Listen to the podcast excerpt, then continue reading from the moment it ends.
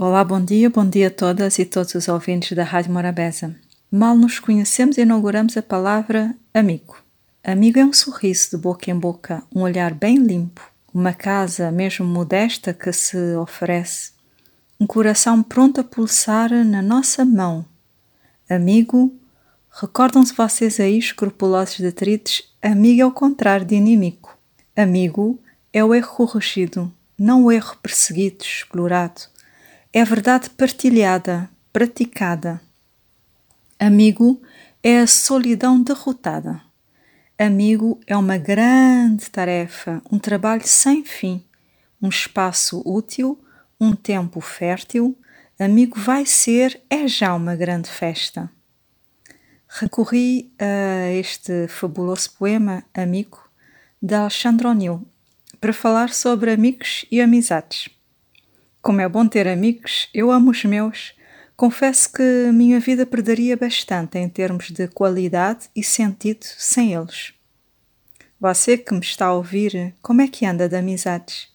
E tem sido um bom amigo? O que é ser um bom amigo? Certamente também conhece muitas pessoas que se meteram em sarilhos por causa de amizades. Amigos que confiamos, emprestamos dinheiro e nunca o devolvem. Amigos que se afastam quando estamos atolados de problemas.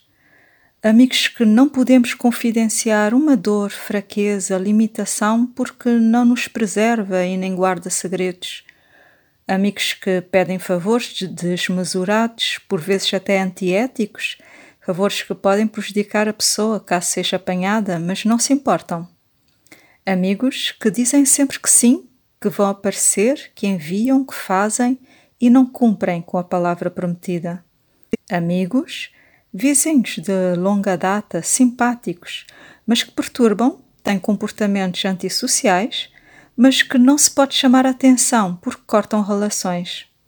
Amigos oportunistas, interesseiros, bons gestores, escolhem as relações numa ótica de ser vantajoso, dar jeito no futuro. Amigos que consideram que a amizade consiste no exercício de concordar com tudo o que dizem e fazem. Uma vez contrariados, rompem contigo, deixam de te falar. Amigo é uma grande tarefa, diria até um enorme desafio, encontrar os amigos verdadeiros, saber ser um verdadeiro amigo, confiar, inspirar confiança. O autoconhecimento, o olhar-se para dentro de nós questionar-nos, conhecer-nos, seguir as pegadas das nossas práticas para ver se acompanham as nossas teorias, se somos realmente sérios, credíveis, verdadeiros, humanos. Porque nós fazemos o mundo, somos parte ativa da sua engrenagem.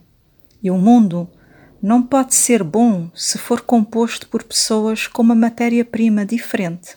Uma boa semana.